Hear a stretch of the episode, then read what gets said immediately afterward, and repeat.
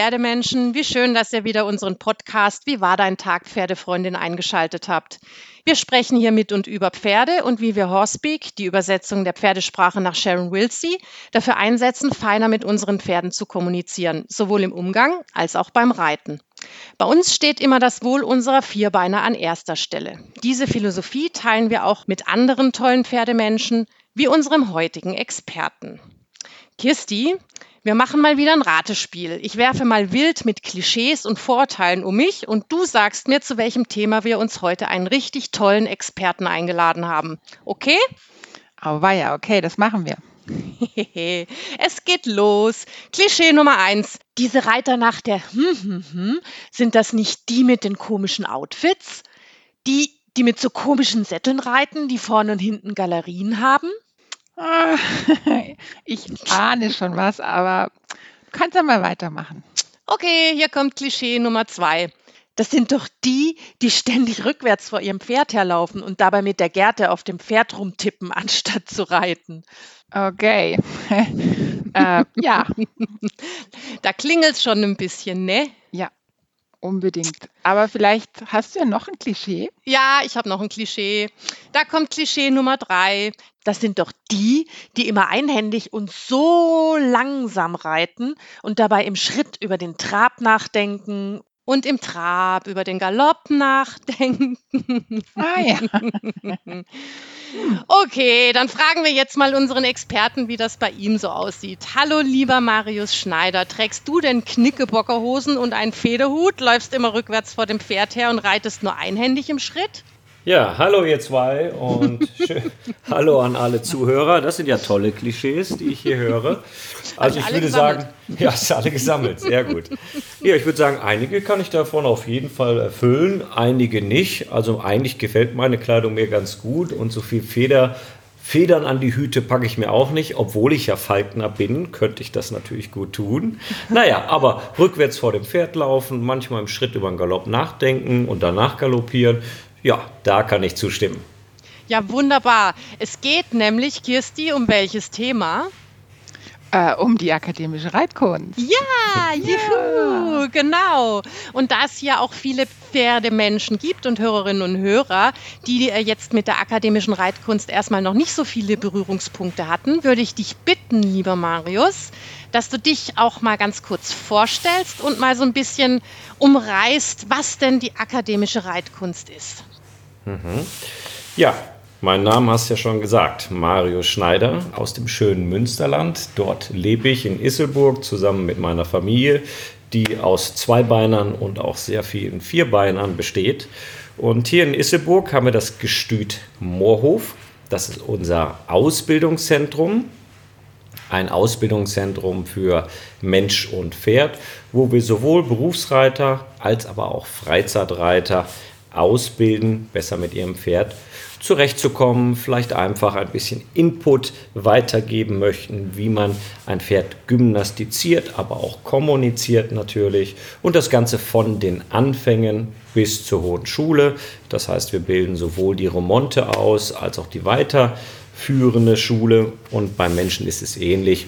Wir haben viele Berufsreiter, die es berufsmäßig machen und hier zur Fortbildung kommen sowohl als Wochenschüler oder vielleicht auch am Wochenende, aber eben auch den Freizeitreiter, der hier seinen Urlaub verbringt und dann in recht intensiven Trainingseinheiten quasi seine Hausaufgabe mit nach Hause nehmen kann.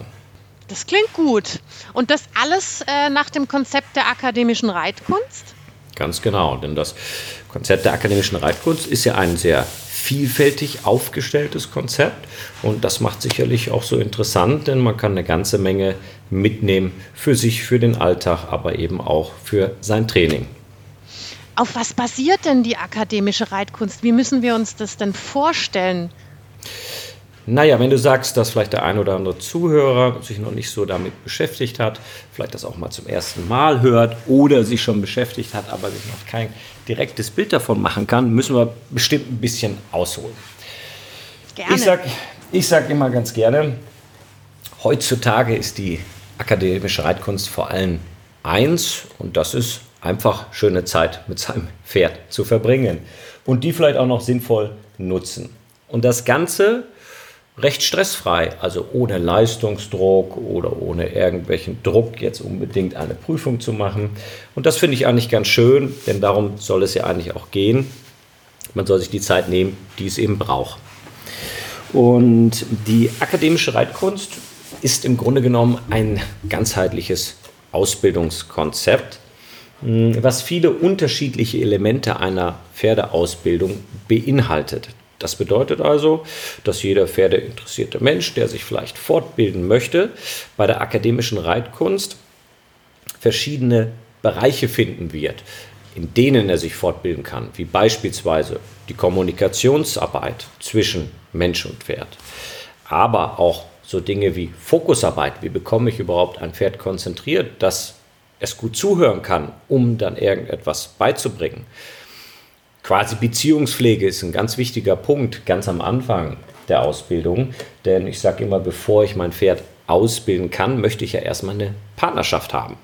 Denn das ist wichtige Grundlage für harmonisches Miteinander, aber natürlich auch, um einen Schüler zu haben, ein Schülerpferd, der gut zuhört.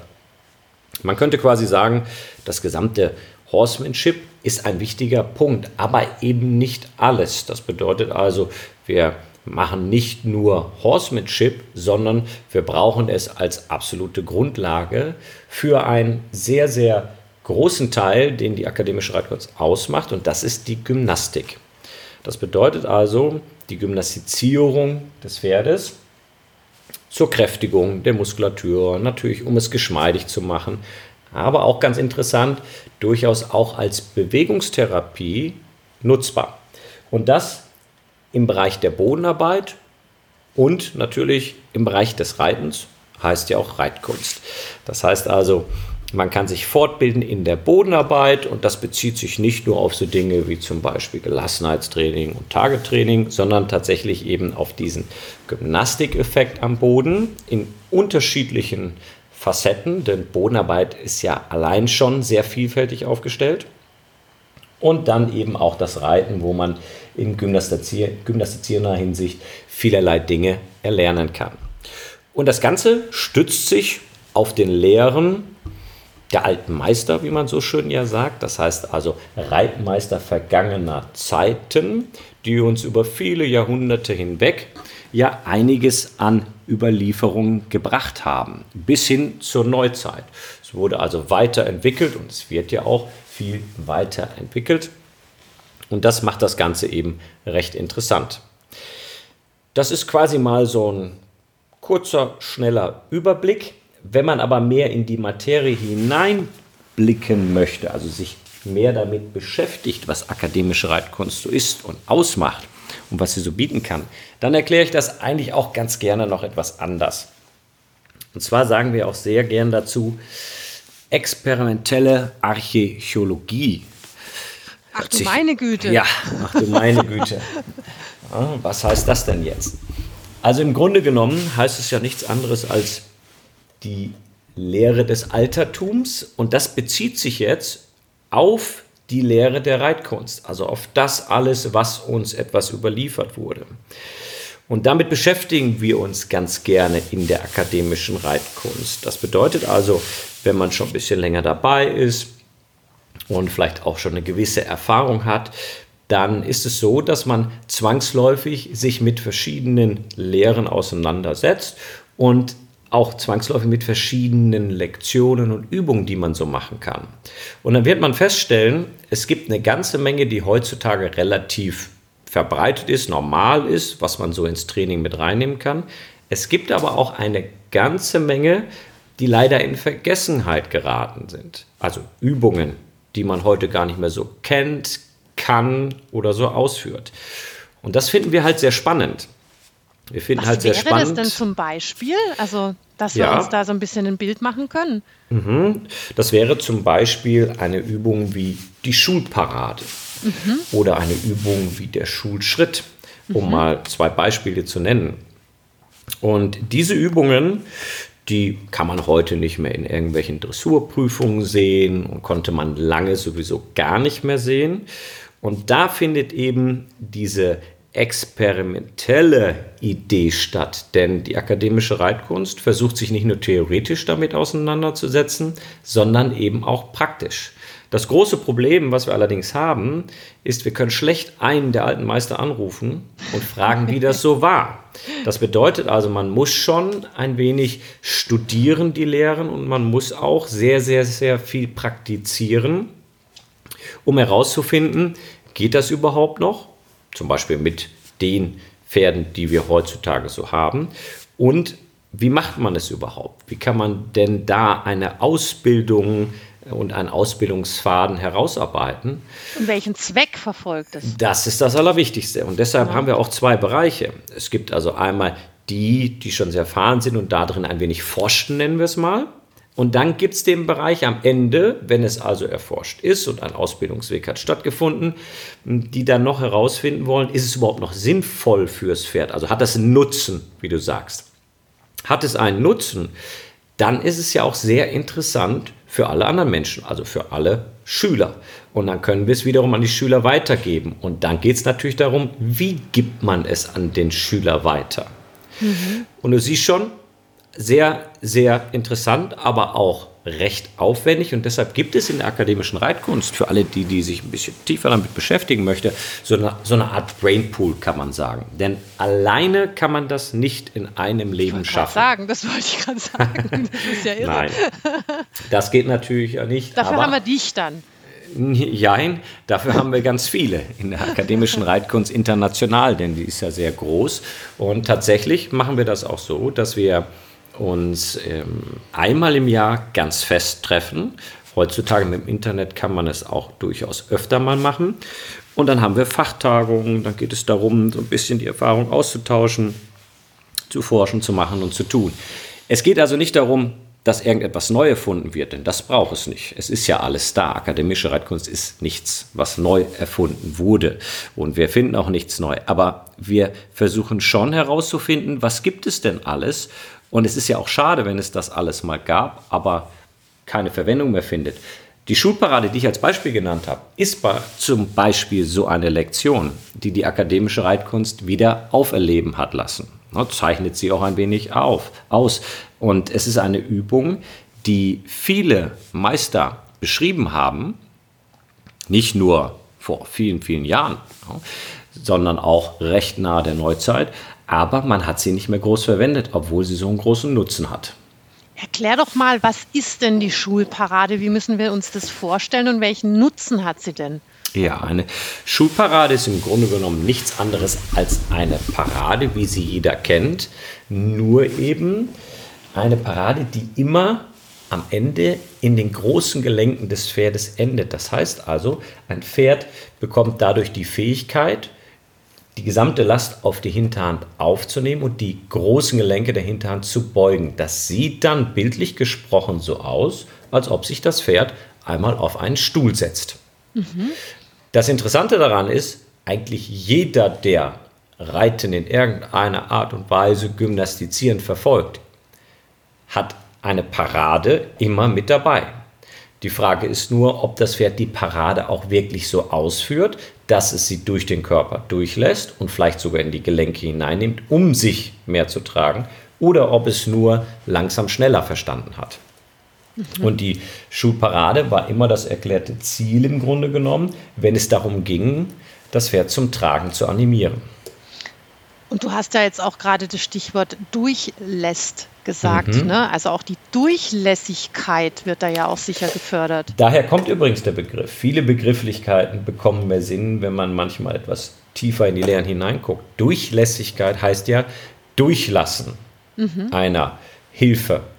Und das im wahrsten Sinne des Wortes von Kopf bis Hinterfuß. Mhm. So erkläre ich auch ganz gerne in meinen Kursen, dass eine Schulparade das Endbild ist, die Endlektion, aber sie besteht aus verschiedenen kleineren Komponenten. Man könnte auch sagen, sie besteht aus drei Paraden, wenn man das mal aufschlüsseln möchte. Erstmal muss die Muskulatur locker werden. Das Pferd muss loslassen. Darum ist Aha, in unserer Aus... Loslassen, apropos, ne? Genau, Losgelassenheit, entspannen. Deshalb ist bei uns eben auch ein wichtiger Punkt die Entspanntheit beim Pferd und die Losgelassenheit. Denn ohne die ohne die mentale und körperliche Losgelassenheit macht es für uns keinen Sinn, groß weiterzuarbeiten, denn dann kann es passieren, dass das Pferd gegen mich arbeitet oder ich gegen das Pferd arbeite. Deswegen auch die vertrauensbildenden Maßnahmen ganz am Anfang, ne? Richtig. Wichtiger Punkt, denn wir möchten nicht gegen die Natur oder gegen das Pferd arbeiten, sondern wir möchten gerne mit dem Pferd arbeiten und sofern es uns möglich ist, dem Pferd eben physiologisch sinnvolle Übungen anbieten, damit es sich in seinem eigenen Körperbewusstsein verbessert und gut fühlt. Das kann man auch an einem Pferd sehen, was gut trainiert wird und besser in Balance kommt. Da hätten wir dann schon wieder ein anderes Stichwort. Mhm. Denn Gleichgewicht ist für Zweibeiner und für Vierbeiner einfach extrem wichtig. Man fühlt sich immer gut, wenn man gut in Balance ist. Man fühlt sich noch besser, wenn man vielleicht auch etwas fit ist, ein bisschen Training macht, ne, ein bisschen mehr Grundstabilität hat. Und man fühlt sich natürlich noch besser, wenn dann auch das Umfeld um einen herum gut passt. Damit wären wir auch bei der Haltung. Mhm. Ja, somit ist es auch für uns ganz wichtig, dass neben der Ausbildung und neben der Gymnastizierung generell auch die Haltung des Pferdes passt und artgerecht ist. Hm. Da sind wir dann auch wieder ähm, bei den Werten, Kirsti, ne? Das auch so ein bisschen. Ja, ich würde aber gerne äh, Marius noch was fragen, was mich interessieren würde. Und zwar, ähm, als es ging um das, äh, ja, um die Losgelassenheit, eigentlich ähm, hast du auch von der mentalen und der körperlichen gesprochen. Und mich würde total interessieren, wie du das siehst, ähm, wie das im Verhältnis steht. Also ob du das 50-50 anordnest, die beiden Sachen, oder ob du da ein, ja, sagst, das ist wichtiger oder das ist wichtiger. Kannst du dazu was sagen? Ja, also prinzipiell steht immer die geistige Losgelassenheit an erster Stelle. Denn es ist ja so, wenn ich jetzt irgendwo eine prozentuale Anordnung machen würde, dann würde das ja bedeuten, ich würde vielleicht auf einen Bereich mehr Fokus legen oder es muss beides gleich sein. Beides gleich sollte es auf jeden Fall sein, denn sonst müsste ich ja irgendwo eine Gewichtung geben. Aber die mentale Losgelassenheit ist die allererste Voraussetzung, die ich benötige. Und dann kommt der schwierige Punkt in der Ausbildung, vor allen Dingen, wenn es dann nachher auch an die sehr kraftvollen Übung geht, diese mentale Losgelassenheit sollte bleiben. Und das ist sicherlich immer ein, ein, eine große Herausforderung für jeden, der sich körperlich betätigt, dass man nicht nur locker und losgelassen arbeitet, sondern eben sein Geist auch dabei entspannen noch kann. Eins ist klar, wenn wir zu den höheren Übungen kommen, die sehr kraftvoll sind, wo wir viel Muskelaktivität brauchen, dann hat es auch immer Spannung. Das kann man ganz klar so sagen und das ist auch immer so. Aber man kann ja Spannung positiv ausbauen und nicht eine negativ. Wohl, eine Wohlspannung. Eine Wohlspannung könnte ja, man es nennen. Ich ein ganz gutes Wort, ja. Ja, ist ein gutes Wort und äh, das ist sicherlich etwas, was heutzutage nicht so normal ist mh, mm, im Bereich Pferdeausbildung, denn es kann schnell passieren, dass der unwissende Reiter natürlich Wohlspannung und Verspannung nicht so erkennt. Darum ist es auch sehr wichtig, dass wir hier einen Erklärungsansatz sehen, dass man ein Auge schult, was ist was, nicht nur in den Lektionen, sondern eben auch durchaus in dieser Spannung. Aber ich denke, es ist auch wichtig, dass man hm, ein wenig hinschaut, in welchen Bereichen wollen wir wie viel Spannung sehen und in welchen Bereichen brauchen wir die Nachgiebigkeit in den Gelenken. Das ist ein großes Thema, mit dem wir uns immer beschäftigen. Du hattest vorhin auch noch mal ganz kurz die Durchlässigkeit angesprochen. Ich habe da gleich so ein Bild vor Augen gehabt. So durchlässig bedeutet für mich auch von vorne nach hinten. Und du hast ja beim Kurs ähm, letztes äh, Wochenende auch von den Kopfgelenken gesprochen und äh, wie wichtig die sind. Mhm. Auch gerade was die Durchlässigkeit ähm, in seiner Wortstammbedeutung sozusagen ähm, ne, ähm, unterstützt. Mhm. Ja, also prinzipiell sagt man immer in der Reitlehre, das Pferd sollte von hinten nach vorne gearbeitet werden. Das ist so ein Grundsatz, der landläufig verbreitet ist. Und das ist auch richtig. Das ist so die, das Ideal. Hm, jetzt hatte ich vorhin ja schon mal erwähnt, dass uns in der akademischen Reitkunst sowohl die, die Arbeit mit den Lektionen und die Forschung wichtig ist, aber es ist uns auch sehr wichtig, wie vermittelt man was. Denn am Ende des Tages sind wir ja Vermittler. Wir sind Ausbilder für Pferde, aber auch für Menschen. Ja, und das ist in einem Kurs ja in der Regel immer 50-50 und je nach, je nach ähm, Kombination, Pferd-Mensch-Kombination, vielleicht auch mal 80-20. Ja. und dementsprechend mm, muss man manchmal auch schauen, wie bekomme ich es jetzt hin, dass dieser Grundsatz von hinten nach vorne, das Pferd durchlässig zu arbeiten, auch wirklich stattfindet. Und da kann es gut sein, dass man auch mal im positiven Sinne von vorne nach hinten arbeitet. Das sieht man eben sehr schön bei so einer Lektion Schuhparade. Die kann von hinten nach vorn gearbeitet werden und sollte später aus der Bewegung auch. Man kann sie aber auch aus dem Stehen von vorn nach hinten arbeiten. Und das Interessante dabei ist, dass der Mensch, der Schüler Mensch, erstmal viel Zeit hat, sich damit zu beschäftigen, welche Gelenke ich so ansprechen muss. Und wenn ich vorne anfange, naja, dann ist es ein bisschen leichter für den lernenden Schüler, dort etwas mobilisierend einzuwirken, um dann durch die ganze Wirbelreihe durchzugehen. Mhm.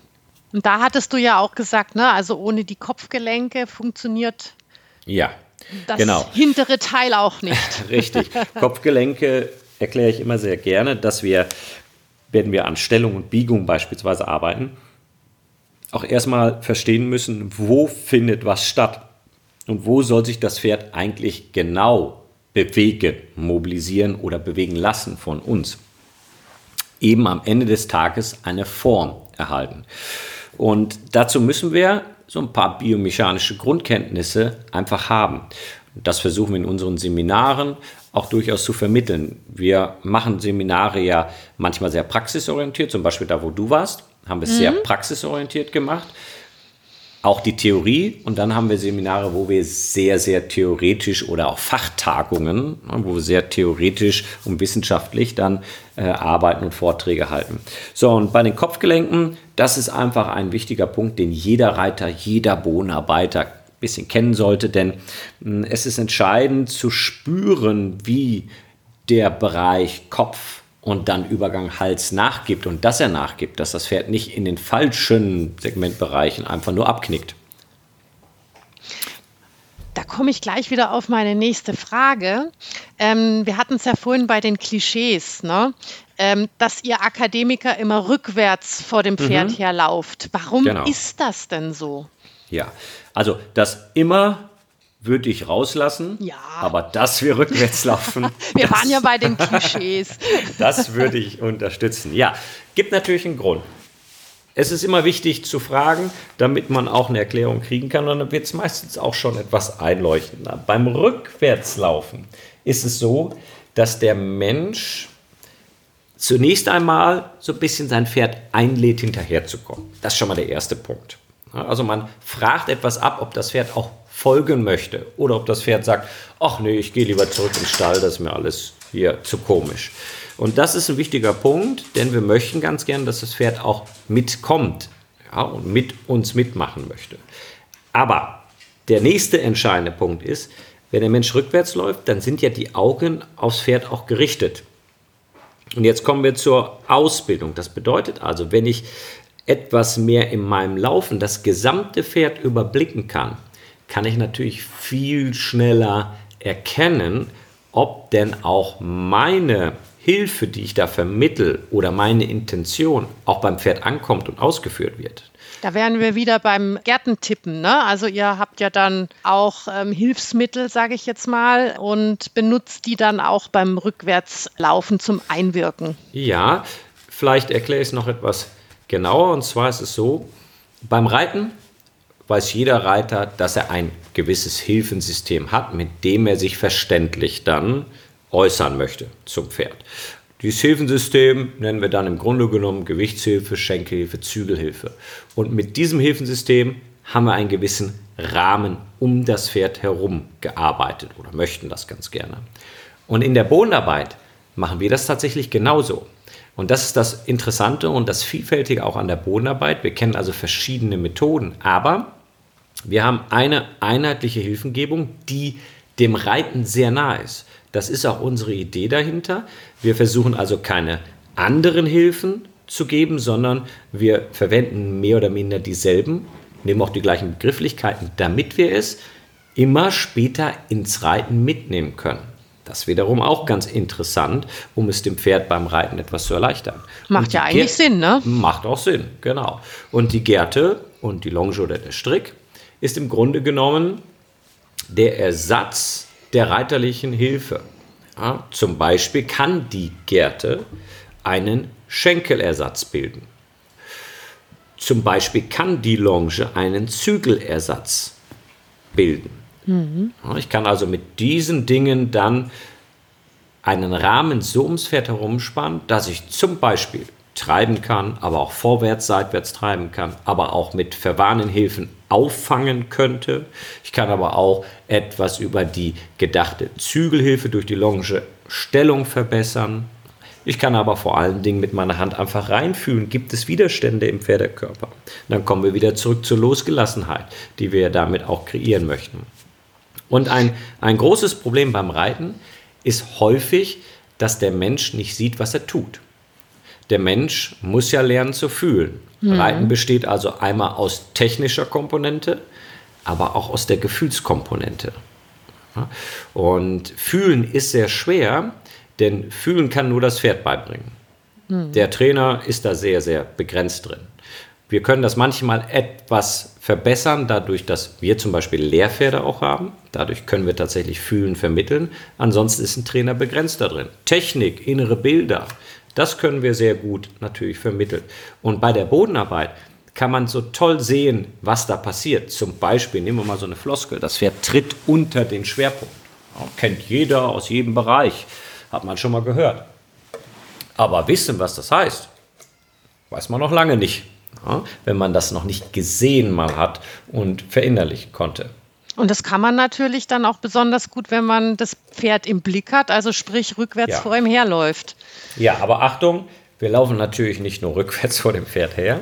Das heißt also, das ist ein Bereich bei uns. Wir sagen immer die absolute Basis Bodenarbeitsposition. Und das mhm. ist auch mhm. wichtig zu wissen. Wir haben ganz unterschiedliche Positionen in der Bodenarbeit die dann letzten Endes auch etwas die Methodik bestimmen. Also, als da wäre die anfängliche Kappzaumarbeit, die man unter anderem rückwärts laufend machen kann. Dann gibt es aber auch die Kappzaumarbeit neben dem Pferd oder auf Distanz, was wir dann Longieren nennen. Im späteren Sinne das fortgeschrittene Longieren. Dann gibt es aber auch die Handarbeit, ne, fernab erstmal vom Rückwärtslaufen. Und, und, und. Das dass die akademische Reitkunst so vielfältig ist, das war das, was mich auch wirklich so ähm, überzeugt hat davon. Mhm. Und was, was du eben vorher erklärt hast, also wenn man dran denkt, wie Pferde bisher oft oder sonst oft ähm, ausgebildet werden, dass sie einfach ähm, erstmal ausgebunden longiert werden und viel mehr macht man nicht, bevor man sich da draufsetzt. Mhm. Und dass die akademische Reitkunst einfach so viele Möglichkeiten hat, dem Pferd schon am Boden eben Schenkel, Zügel, alles Mögliche mhm. zu erklären, dass es das schon kennt. Wenn man sich dann auch draufsetzt, das fand ich eine ganz überzeugende Sache. Ja, also ich persönlich finde das auch eben so toll und so überzeugend, mm, denn man muss vielleicht dazu sagen, ich kenne ja verschiedene Welten. Ich bin ja selber ausgebildeter Berufsreiter, habe in vielen Stationen meine Ausbildung genießen können und habe dementsprechend auch viele verschiedene Systeme bezogen aufs Anreiten gelernt. Ja. Und die akademische Reitkunst in ihrer Vielfältigkeit gefällt mir eben auch so gut, weil man individuell auf den Pferdetyp eingehen kann und nicht Schablone X draufsetzen. Das finde ich auch sehr spannend, ne? dass ihr da auch drauf guckt. Ja, und das ist ein Punkt, der macht das Ausbilden nicht nur angenehmer für beide Parteien, sondern er macht es auch, oder das macht es auch schneller. Jetzt sagte ich gerade ganz am Anfang, wir haben keinen Zeitdruck, es braucht so lange, wie es braucht. Aber ich bin immer ein Fan davon, wenn ich ein, ein Schüler mir gegenüberstehen habe und ich merke, der ist clever, und der hat Spaß daran und der will was lernen und zwar mehr und schneller, dann versuche ich immer, es auch leichter zu vermitteln. Habe ich also einen Pferdetyp da, der so und so verknüpft, dann bemühe ich mich immer, ihm so und so es auch dazu bieten oder darzustellen, damit er es einfach viel, viel schneller erlernen kann. Und das ist eine ganz wichtige Komponente, die natürlich auch viel Vorerfahrung braucht, das muss man ja dazu sagen, aber das können wir ja dann auch gut in den Kursen immer wieder vermitteln, denn dadurch behalten die Pferde auch die Motivation. Das ist zumindest unser Anspruch. Auf der einen Seite die Motivation und auf der zweiten Seite auch die Losgelassenheit, gell? Weil, ja. weil einfach durch diese logische, kleinschrittige Arbeit mhm. sie nie wirklich gestresst werden, weil sie alles erklärt bekommen und ja auch dieses ja ja, das finde ich auch eine ganz eine Sache, die man hervorheben muss. Ja, das werde ich manchmal ja. auch gefragt. Auch wir haben ja sehr viele Freunde und Bekannte aus verschiedenen Ländern, verschiedene Züchter. Ich selber bin ja auch ein großer Lusitano-Fan. Wir haben viele gute Freunde in Portugal. Mm, und dann gibt es ja in manchen Ländern auch verschiedene Kulturen. Und oft werden wir gefragt, sag mal, wie macht ihr das denn eigentlich? Dass sie da einfach so an der Longe piafieren, danach eine Levade zeigen, in der Schulparade stehen ohne dass da einer drauf sitzt und ohne dass man da einen Ausbinder dran schnallt. Denn äh, Kirsti sagte es gerade schon, mh, mm, wir verschnüren nicht mit Ausbindern, wir bilden so aus, dass die Pferde sich selber tragen können. Und das ist ein wichtiger Punkt, deshalb brauchen wir es auch nicht mit der Verschnürung. Und dann sieht es manchmal am Ende so aus, dass die da einfach so am leichten Band unsichtbar ihre Übungen auf hohem Niveau zeigen, weil wir erklären. Also wir fordern nicht, dass sie es ausführen und sie müssen es machen, weil wir Druck ausüben, sondern wir erklären ihnen das ABC. Und ich finde das ABC-Prinzip immer viel schöner, weil dann ist es eigentlich egal, was ich tue, Bodenarbeit, Reiten, in der Ecke X oder in der Ecke Y, die Pferde können es halt immer dann da auch ausführen. Ja, das finde ich einen ganz guten Vergleich. Das habe ich auch schon. Dieses, dass man ihnen wirklich einzelne Buchstaben beibringt, die mhm. dann zu Worten mhm. zusammengesetzt werden und dann zu Sätzen. Und ich finde, viele Pferde in der normalen Ausbildung, die werden mit Befehlen beworfen, bevor sie einzelne Buchstaben gelernt haben. Ja, ich sage immer die Reizüberflutung. Ne? Das ist bei unserer Arbeit tatsächlich auch schon mal eine Gefahr, so wie bei jeder anderen Arbeit auch. Man kann ja nicht sagen, bei uns passieren keine Fehler oder sonstiges. Wenn man lernt, macht man Fehler. Das gehört dazu. Aber wir versuchen immer aufzupassen, dass sie erstens nicht Druck durch wirklich äh, harte Zügeleinwirkung, Sporen und Gärte kriegen. Mm, wir wollen es also kleinschrittig erklären, aber weil wir so viele Details auch in unserer Arbeit haben, muss an jeder Schüler auch aufpassen, dass er sie nicht überwirft mit den Details. Ja. Deshalb, wie du schon sagtest, kleinschrittig. Ich bin auch ein großer Fan von runterbrechen. Auch in meinen Kursen mache ich das sehr gerne. Vorhin kam ja das Klischee auf, die Akademiker äh, denken im Schritt gerne über den Galopp nach. Ja, ich stehe da auch hinter und das ist auch überhaupt nicht verwerflich, denn wenn man im Schritt über ein paar Zusammenhänge nachdenkt, wie sie funktionieren, zum Beispiel, wie kriege ich das richtige Gefühl, einen Takt zu merken, wann fußt das Hinterbein ab, wann fußt es auf, wie muss ich mich hinsetzen, um die Hilfe zu geben, dann lerne ich ja in aller Ruhe mit mehr Zeit in der Bewegung Schritt etwas koordinativ besser zu machen. Und wir gehen nie hin und sagen, der Fehler ist beim Pferd, das Pferd muss das alles tun. An allererster Stelle sage ich erstmal, hallo Mensch, du musst erstmal Fähigkeiten bekommen.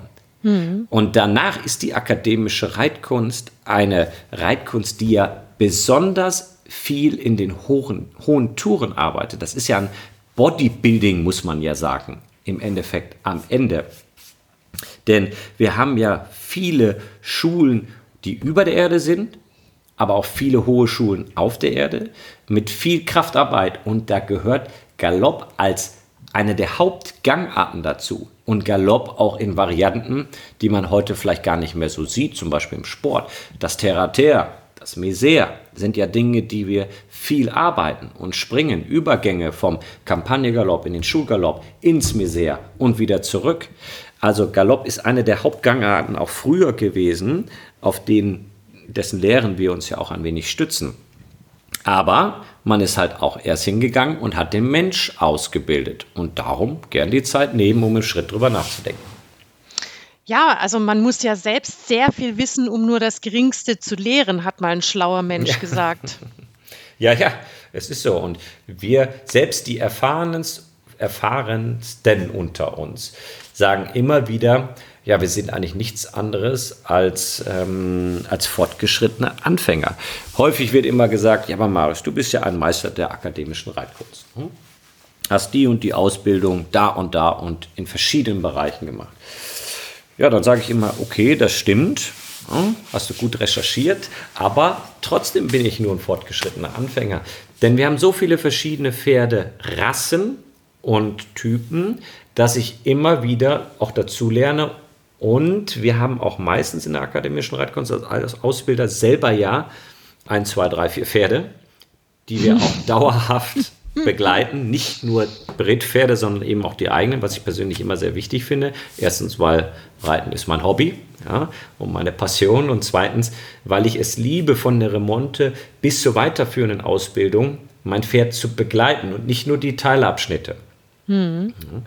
Das macht es ja auch aus, um auch mal herauszufinden über die Jahre, habe ich jetzt recht gehabt, dass ich bei dem Typ mit dem Exterieur, wir haben uns auch noch gar nicht über Exterieurprobleme unterhalten, mit dem Exterieur oder mit der Problematik, mit der Schiefstellung das und das verwenden kann, damit es in drei Jahren besser wird. Denn besser wird ja nicht immer alles von heute auf morgen. Das ist ein Problem unserer heutigen schnelllebigen Kultur. Mhm. Ich kann Reitkunst nicht bei McDonald's kaufen. Das geht nicht. Funktioniert, das, wird auch nie funktionieren. Ja. Das finde ich auch ganz arg spannend, dass viele, also ähm, äh, Pferdemenschen zur akademischen Reitkunst kommen, weil sie in einer Sackgasse gelandet sind. Aufgrund ja. von zum Beispiel, dass die herkömmlichen Methoden, die man da über jedes Pferd stülpt, einfach auf das Pferd nicht gepasst haben. Das Pferd dann angefangen hat, entweder abzuschalten oder sich zu wehren. Oder aber das Exterieur bedingt einfach ähm, auch nicht geholfen hat mit den herkömmlichen unterschiedlichen Konzepten, ne? Ja, das ist ein Klischee, was ich auch schon mal höre. Die nehmen ja alles an. ja, aber was ist denn daran verwerflich? Also erstens sagen wir ganz klar, wir möchten jeden, der sich dafür interessiert, willkommen heißen. Auch gerne jede Rasse oder auch ein exterieurbedingtes Problem. Klar, Reitkunst heißt immer auch Fähigkeiten dafür haben. Ja, das war früher häufig so, dass man auch nur Pferde hat, die die Fähigkeit haben oder Menschen, die äh, es sich entweder leisten konnten oder eben die Fähigkeit mitbringen, auch sich da drin weiterzuentwickeln. Aber heutzutage, gerade als Freizeitreiter, ist ja so, jeder verliert sein Herz in ein anderes Pferd. Und das ist doch super. So, und dadurch, dass die akademische Reitkunst so vielfältig aufgestellt ist, muss doch nicht jedes Pferd am Ende piafieren wie ein Warmblüter oder ein Lusitano. Sondern Nö. wenn man dahin kommt, dass es piafiert, obwohl es eigentlich nicht so dafür gemacht ist, ja, dann mag es vielleicht sein, dass es länger braucht. Am Ende kann es das, aber in einer ganz anderen Art und Weise. Solange es das aber in der richtigen, physiologischen, sinnvollen Art und Weise macht, ist es doch gut.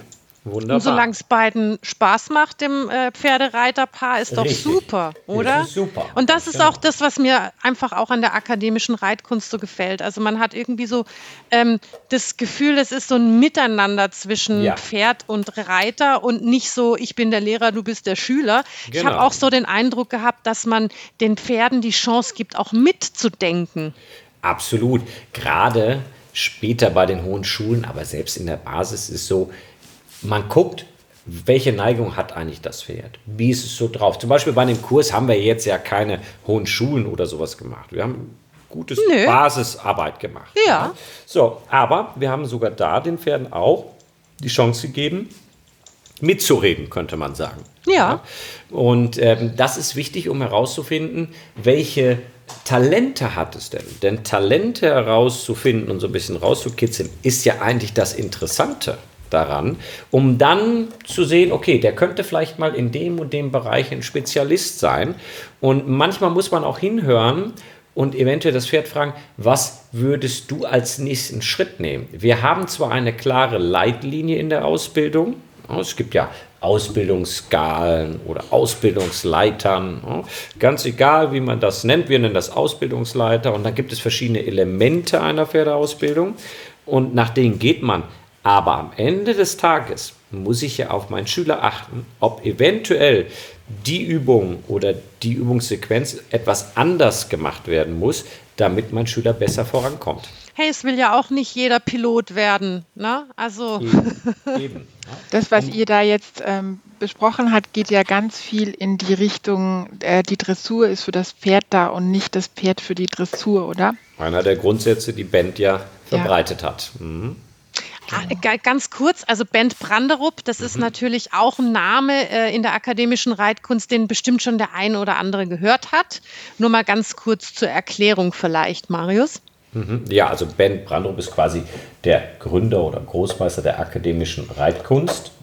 Wie gesagt, es ist keine Neuerfindung, die Bent erfunden hat, sondern er hat es einfach nur etwas in die Neuzeit wieder reingebracht.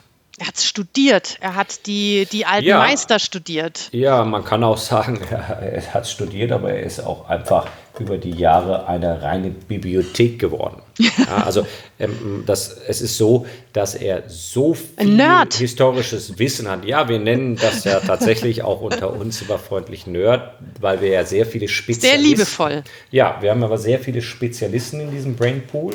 Tierärzte, Wissenschaftler. Jeder hat so seine Fachbereiche und natürlich dann die Reitkünstler. Und äh, die kommen in diesem Brainpool auch zusammen. Deshalb geht es auch nicht immer nur darum, zu reiten oder am Boden was zu machen, sondern auch drumherum über Gebisskunde, Zahnkunde, ähm, natürlich die Anatomie, Muskulaturen etc. Ich finde, das ist auch mit ein Punkt, den die akademische Reitkunst besonders macht, ähm, dass ihr alle sehr viele Kenntnisse ähm, über Biomechanik habt, ähm, sowohl Mensch als auch natürlich Pferd. Ja, wir versuchen es tatsächlich auch im, im menschlichen Bereich. Wir haben gerade äh, dieses Jahr hier bei uns auch ein, ein großes Seminar gehabt, wo es viel um das menschliche Becken ging, der Aufbau, was ja zum Reiten dazugehört.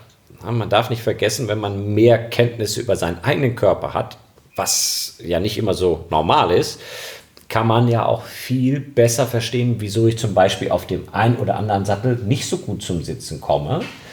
Und der andere, also mein Freund zum Beispiel, auf dem Sattel äh, drüber schwebt und meint, das ist wie eine Couch.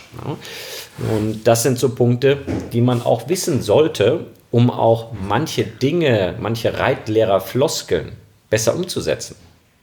Mhm.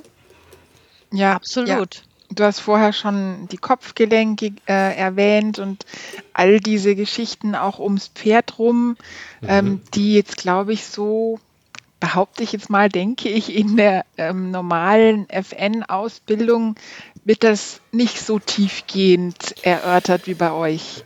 Ja, also mhm. das wird, also ich weiß, was du damit meinst. Mhm. Ich sage manchmal, naja, eigentlich schon, ja, es ist ja so, die FM basiert ja auch gerade jetzt, wo es ja auch in dem einen oder anderen Bundesland als Kulturgut gilt, auf die deutsche Reitlehre, also auf die Dinge, die zum Beispiel Steinbrecht formuliert.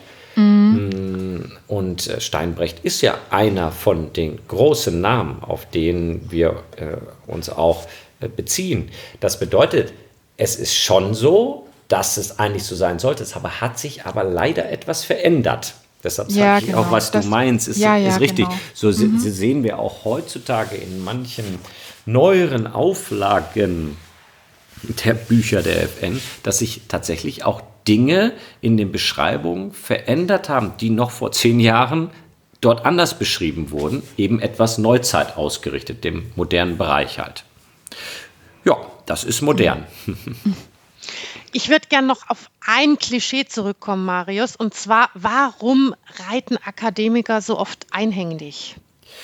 Ja, hm, anders gesagt, warum reiten viele andere einhändig und nicht nur die akademische Reitkunst? Mhm. Die Akademiker, die sind dafür bekannt, dass ihr erklärtes Ziel das einhändige Reiten ist. Aber angewandte Reitkunst und Reitkunst generell und Gebrauchsreiterei war immer einhändig. Das darf man nicht vergessen. Deshalb ist es überhaupt gar nichts Komisches. Mm, nur ja, gut, aber weißt du, bei einem Cowboy kann ich, weiß ich genau, okay, der braucht halt die andere Hand fürs Lasso, ja? Genau, genau. aber jetzt bei einem Akademiker ähm, weiß ich nicht, ne? Ja. Also da stelle ich mir dann schon die Frage, weil ihr habt ja, ihr seht ja immer auch einen Sinn hinter dem, was ihr tut. Ja. Ähm, und deswegen die Frage. Mhm. Also, der Sinn liegt heute nicht mehr darin, dass wir eine Waffe führen müssen, so wie es in manchen Epochen üblich war. Der Sinn liegt mehr darin, dass es eine Überprüfung des Sitzes ist, als allererstes, um mal zu überprüfen, ob ich mit einer Hand genau die gleichen Dinge formulieren kann wie mit zwei. Denn die, der Grundgedanke ist ja, über den Sitz zu kommunizieren und das Pferd so wenig wie möglich zu stören. Mhm. Wenn ich ja dann die Zügel in einer Hand nehme und alles klappt so wie mit zwei Händen, dann ist der Plan aufgegangen. Wenn ich aber leider merke, dass ich mit einer Hand plötzlich gar nicht mehr um die Kurve komme, geschweige denn irgendwelche Übungen machen kann, dann hat die zweite Hand immer noch ein bisschen getrickst. Ich rede jetzt nicht von, von der Remonte, vom jungen Pferd, sondern ich rede davon, ich kann schon Schritt, Trab, Galopp gehen, Bahnfiguren, machen wir hier die ein oder anderen Seitengänge dann sollte das auch einhändig funktionieren. Das ist also immer unser erklärtes Ziel. Denn einhändig heißt eine Hand weniger, die stören kann und mehr konzentriert das Pferd auf den Sitz ausgerichtet haben. Das ist also der Grundsatz eigentlich jeden Reitkünstlers, muss man sagen. Eigentlich auch im Sport. Deshalb sieht man ja ganz, ganz punktuell selten einige Touren einhändig, aber nie eine ganze Tour. Hm. Dann gibt es noch einen praktischen Punkt, den ich gerne benennen möchte. Und der praktische Punkt ist die Gerte. Denn was für den einen oder anderen Außenstehenden ja schon mal komisch aussieht, ist, dass die Gerte durchaus beim traditionellen einhändigen Reiten erhoben wird. Die wird aber nur erhoben, weil das ist die Basishaltung. Eine und das ist eine Neutralhaltung, ne? Also ja, also da weiß das Pferd, damit ist jetzt nichts gemeint, oder? Genau, ist eine Neutralhaltung. Und aus der Neutralhaltung kann man dann die Aktivhaltung einnehmen. Und jetzt kommen wir wieder zurück zur Bodenarbeit, denn die Gerte ist ja in der Bodenarbeit schon ausgebildet worden als eigenständige Hilfe. Das bedeutet, wenn ich jetzt reite und ich merke, mein Pferd braucht eine Unterstützung, die ich jetzt nicht so gut vermitteln kann über den Sitz, weil ich vielleicht auch meinen Sitz dann festmache, blockiere, kennen wir alle, mhm. dann kann die Gerte zu einem Bereich, zu einem Spot, könnte man sagen, am Pferdekörper. Oder Button. Button in eurem Falle, genau. Zeigen und dann diesen Button drücken. Und diesen Button ähm, ein wenig benutzen, um, ich nehme jetzt mal ein Beispiel, Pferd läuft über die äußere Schulter hinweg. Und damit ein wenig außenrahmen, um das Pferd wieder in den Sitz hineinzuarbeiten. So, und es gibt so viele verschiedene, wir nennen das ja Touché-Punkte auf die ein Pferd von Natur aus in einer gewissen Art und Weise reagiert. Ja, zum Beispiel Beugen der Gelenke, schneller aktiver Abfußen, Schulter bewegen und, und, und, und. Und genau das nehmen wir dazu, denn damit können wir unsere Hilfe wesentlich harmonischer, gezielter setzen, ohne unseren Sitz zu verlieren in Form von Kraftreiterei. Denn wenn man einen, einen akademischen Reiter sieht, einen erfahrenen Reiter sieht, sieht man in der Regel nicht so viel.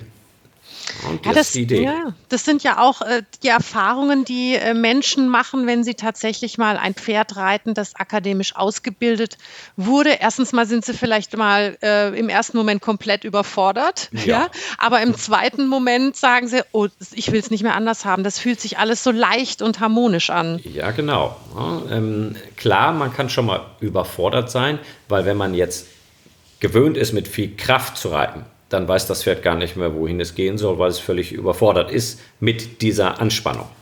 Aber wenn man dann mal merkt, mit wie wenig Aufwand man im Grunde genommen geritten oder am Boden sein Pferd dann anweisen kann, ja, dann hat das schon Suchtpotenzial für den Mensch, der das auch mag, sag ich immer. Auch hm. bei Menschen gibt es ja verschiedene Typen. Der eine mag es ein bisschen kräftiger, der andere mag es ein bisschen feiner und sensibler und verliebt sich gerne in dieser Detail- oder Feinarbeit. Hm. Das, ist der, das ist also der Grund, warum wir einhändig reiten. Und der nächste äh, praktische Grund ist ja ganz klar, wir haben ja auch viel Spaß, dann anzuwenden das Ganze. Zum Beispiel machen wir das hier viel in einem Waffenparcours, Waffengang. Und das bedeutet also, man baut ein, eine Art Trail auf, wir haben verschiedene Targets und dann kann man zum Beispiel über den Degen verschiedene Dinge aufnehmen, über das Ringstechen einen Ring vom Galgen aufnehmen. Wir machen auch sehr gerne berittenes Bogenschießen, das wäre dann nicht einhändig, das wäre dann freihändig und, und, und. Dann gibt es auch viele Reiter, die Spaß an, an äh, Working-Parcours oder sowas haben heutzutage ne? in der akademischen Reitkunst. Ja, kann man natürlich machen, weil man einhändig reiten kann. Ja, klar. Das ist wie der Cowboy mit dem Lasso. Da schließt sich der Kreis. Da wieder. schließt sich der Kreis, ja, weil der Cowboy mit dem Lasso weiß auch, dass er eine Hand und einen unabhängigen Sitz braucht, ja. damit er nicht nur schwingen kann, ja. sondern auch noch etwas damit fangen. Ja, unabhängiger Sitz, also auch der Reiter muss durchlässig sein, ne? Genau, deshalb Fall. sagte die, die Kirste ja auch, wir versuchen uns darum zu bemühen, die Anatomie nicht nur beim Pferd, sondern auch beim Menschen mehr zu verstehen, um den einzelnen Schüler auch etwas mehr zu helfen. Denn jeder Schüler ist auch wiederum anders in seinen Fähigkeiten, aber manchmal auch in seinen koordinativen Möglichkeiten und in seinen inneren Bildern, und ähm, natürlich auch im Körperbau, das darf man nicht vergessen. Und dann muss man auch dementsprechend versuchen auszubilden. Also ich finde es mega interessant und ich gucke gerade auf die Uhr. Wir sind jetzt schon über 50 Minuten. Ich hätte noch 1000 Fragen. Ähm, ich nagel dich jetzt einfach mal fest, Marius. Wir laden dich einfach nochmal ein. okay, ja. Ihr müsst mich immer ein bisschen stoppen, wenn ich zu viel rede. Das ist Nein, überhaupt nicht. überhaupt nicht. Also ich finde es mega interessant, deswegen sage ich ja, also wir müssen das auf jeden Fall nochmal machen und vielleicht die ja. ein oder andere Sache vertiefen, Kirsti. Was meinst du? Sehr gerne. Prima, das freut mich. Dann ja. sage ich mal ganz, ganz, ganz lieben Dank, Marius, dass du dir die Zeit genommen hast, auch Sehr zu später Stunde noch mit uns zu schnacken. Sehr gerne und falls es den einen oder anderen Zuhörer hier interessiert hat, kann er ja auch gerne mal in mein Buch reinschauen für oh, die Bodenarbeit. Ja. Sehr schön. Und ich werde natürlich auch deine Homepage äh, verlinken, dass ja. wenn jemand äh, sich jetzt hier angefixt fühlt von der akademischen Reitkunst, dass er sich da noch ein bisschen ähm, tiefer damit beschäftigen kann, mit deinem Buch, mit deiner Homepage. Mhm. Und ich kann es auch wirklich nur empfehlen, mal einen Lehrgang mit dem Marius sich anzuschauen. Also das ist wirklich super bereichernd. Und ähm, in diesem Sinne würde ich sagen, ich wünsche euch beiden äh, einen schönen Abend und wir sagen alle drei Tschüss unseren Hörerinnen und Hörern und viel Spaß mit euren Pferden. Ciao. Ja, tschüss, ciao.